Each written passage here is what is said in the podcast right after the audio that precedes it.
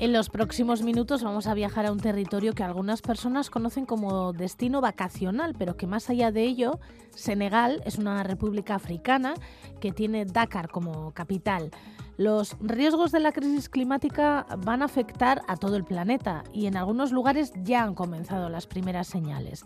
Desde el BC3, un equipo ha estado analizando los riesgos en Senegal, sobre todo en Dakar y en San Luis, y hasta ahí se ha desplazado la doctora en geología, investigadora y profesora de Euskal Herriko Universitatea, Elisa Sainz de Murieta. Con ella vamos a hablar. Elisa Sainz de Murieta, Kaixo Egunon. Kaixo Egunon. Este es un proyecto para analizar la costa de Senegal, ¿verdad? Eso es, sí. Es un proyecto que, en el que estamos trabajando investigadores de BC3 en colaboración con, eh, con, un equipo del Instituto de Hidráulica de, Cantabria, que ellos están especializados en ingeniería de costas y bueno, pues conjuntamente propusimos eh, una, hicimos una propuesta a la Agencia Vasca de Cooperación, a la Anquidecha, que nos ha financiado en primer lugar para trabajar en, Dakar y más adelante en, San Luis. Y bueno, contamos también con socios locales, como no podía ser de, otra forma. En este caso es un equipo de la Universidad Gastón Berger de, de San Luis, allí en Senegal. ¿Y por qué Dakar y San Luis? Bueno, porque todo lo que es eh, África Occidental está sujeto a bastantes riesgos costeros. Hay diversos países en toda esa zona, eh, bueno, pues que sufren ya los efectos de, parte del cambio climático y de, las condiciones meteorológicas extremas de, esa zona, ¿no? Eh, fundamentalmente inundación y erosión. Concretamente en Senegal analizamos en primer lugar Dakar, pues porque es la capital, acoge a una parte importante de, la población, tiene, tiene solamente la ciudad más de un millón de habitantes y además concentra pues las principales infraestructuras del país, entre ellos pues eh, el puerto, ¿no? que es eh, importante. Entonces, bueno, eh, disponíamos además de estudios previos sobre Dakar, así que empezamos allí. Eh, ese fue nuestro, digamos, nuestro aterrizaje en, estudiar eh, en Senegal. Y después la agencia de cooperación nos propuso estudiar la ciudad de San Luis, que está al norte, en la frontera con Mauritania. Es una ciudad pues más pequeñita, de unos 200.000 habitantes, pero está ubicada justo en la desembocadura del río Senegal, una zona pues en una barra de arena, pues realmente con muchos problemas de erosión e inundación costera. Además, San Luis fue capital colonial bajo dominio francés, es patrimonio de la humanidad de UNESCO, es un centro turístico importante y bueno, y la verdad es que, hay bastante movimiento en San Luis eh, estudiando un poco cómo dar respuesta a los riesgos a los que está sujeto la ciudad. En esta costa oeste eh, se nota ya los efectos de la crisis climática? Es decir, ¿hay algún tipo, algún tipo de retroceso en la costa? Sí, efectivamente. En toda esta zona, incluyendo algunas zonas de la región de Dakar, eh, hay Ahí se han medido retrocesos de costa por erosión eh, de hasta dos metros al año. En, Dakar, concretamente, bueno, pues el estudio desarrollado por los investigadores de, de IH Cantabria, eh, bueno, pues lo que vio es que en algunos puntos y en determinadas situaciones podía darse hasta un metro de retroceso de costa, ¿no? Es decir, que es una zona que por sus características eh, geológicas y geográficas, pues digamos que es muy vulnerable, ¿no? Entonces, lo que ocurre es que con el cambio climático, el aumento del nivel del mar, el cambio en, la frecuencia y en la magnitud de eventos meteorológicos extremos, eh, pues todos estos riesgos que ya están sufriendo se van a acentuar, ¿no? Y ese era un poco lo que queríamos analizar. Es una manera de mm, ver qué puede suceder en otros lugares de esta costa también, analizando estos dos lugares. Sí, eh, muchas de las metodologías que utilizamos son extrapolables a otras zonas. Luego los resultados que obtenemos pues dependen lógicamente de, cada uno de los lugares porque el riesgo, el impacto es diferente. Pues si es una zona pues muy muy arenosa donde la erosión puede tener impactos mayores que si es una zona pues más eh, rocosa, ¿no? Por, hablar en términos sencillos. Es decir que eh, los enfoques o las metodologías sí que pueden ser extrapolables. El tipo de resultado depende muchísimo de la zona donde se aplican eh, esas metodologías, ¿no? También depende de si hay mucha población expuesta o hay menos población, de si hay zonas eh, activos de valor, digamos, o zonas urbanas o zonas más naturales.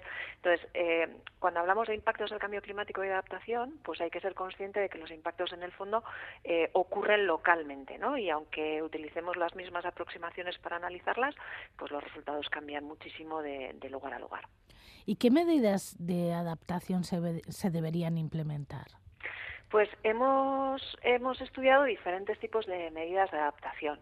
Eh, en, en, San Luis lo que estamos haciendo también fue algo similar a lo que hicimos en Dakar.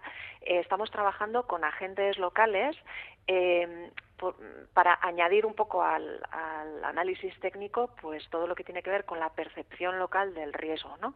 ¿Por qué? Pues porque cómo percibimos el riesgo es parte de cómo vamos a responder ¿no? ante, ante ese riesgo. Entonces, lo que hemos hecho es eh, llevar adelante una serie de talleres, de procesos de participación, identificando qué zonas consideraban estos agentes prioritarias, su protección en San Luis, eh, identificando cada una de estas zonas, viendo cuál era el riesgo, porque claro, el riesgo puede ser eh, puede ser costero, pero en el caso de San Luis, por ejemplo, pues se junta la desembocadura del río Senegal, o sea que también puede haber inundación fluvial, eh, además puede haber inundación por es una zona tropical, por lluvias intensas, entonces en función de, de cuál es el, el efecto, digamos, pues las medidas también eran diferentes, pero fundamentalmente lo que trabajamos son con medidas de protección, que básicamente constituye el establecer una, una protección que puede puede ser eh, una infraestructura como un dique, por ejemplo, para evitar eh, ese, eh, impacto y reducir el riesgo.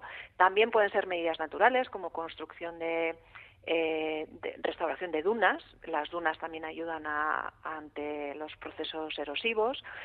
hay otro tipo de medidas, pues como el, alimentar determinadas zonas arenosas con, con arena o medidas también no estructurales muy relacionadas con la planificación urbana o el saneamiento, porque es importante que entendamos que si el cambio climático es un problema grave para nosotros, ¿no?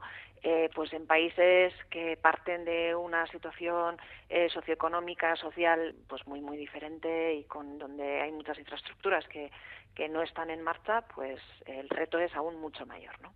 ¿Y las autoridades públicas de Senegal eh, qué disposición tienen ante todo esto?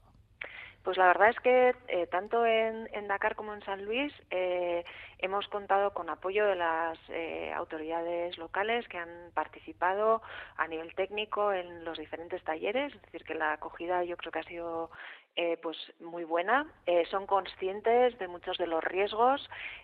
Muchas veces, bueno, pues cuentan con, con barreras, ¿no? Con, con, falta a veces de capacidades técnicas y muchas veces de capacidad financiera para hacer frente a algunas de las inversiones que, que son necesarias. Pero, por ejemplo, a nivel nacional existen planes de adaptación al cambio climático. Están trabajando a través de las contribuciones no determinadas en el marco del Acuerdo de París con objetivos tanto de mitigación como de adaptación.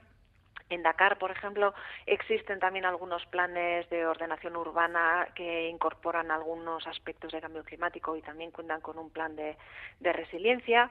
Y en San Luis la planificación pues eh, no está tan desarrollada, pero sí que, sí que se han llevado en esa zona adelante medidas pues como el dique que comentaba con anterioridad que, se implementó en, esta zona de la lengua de Barbarí, en, en el frente de San Luis, un poco como protección ante la erosión costera. Así que bueno, yo creo que ellos son muy conscientes, lo que bueno, pues lo que necesitan es eh, mucho apoyo, ¿no? Para llevar adelante eh, la adaptación. ¿Vosotros habéis finalizado ya este proyecto? Pues estamos cerrando el proyecto que finaliza ahora en, en marzo. Eh, estamos pues desarrollando ya pues los últimos talleres y luego pues habrá que hacer un poco recopilación de todo pues todas las conclusiones técnicas que estamos obteniendo eh, y eso en San Luis, en Dakar el proyecto finalizó en, en 2021 también y, bueno, pues sí, estamos ya en, en, los coletazos finales del proyecto. Me imagino que también tendréis en mente algún otro proyecto, pues no sé, que igual en África o en algún otro lugar del mundo, ¿no?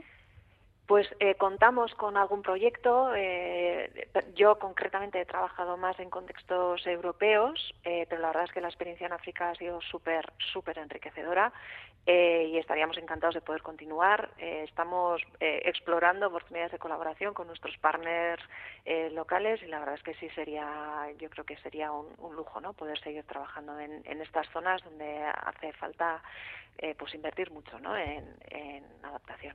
bueno, seguiremos intentándolo. Bueno, un lujo es tenerte aquí y que nos estés contando estas historias. Así que es que ricasco benetan. Eh, Elisa, beti prest egotegatik ona etortzeko gauza Mila, mila eskertzuei. Urrengor arte. Bai, urrengor arte.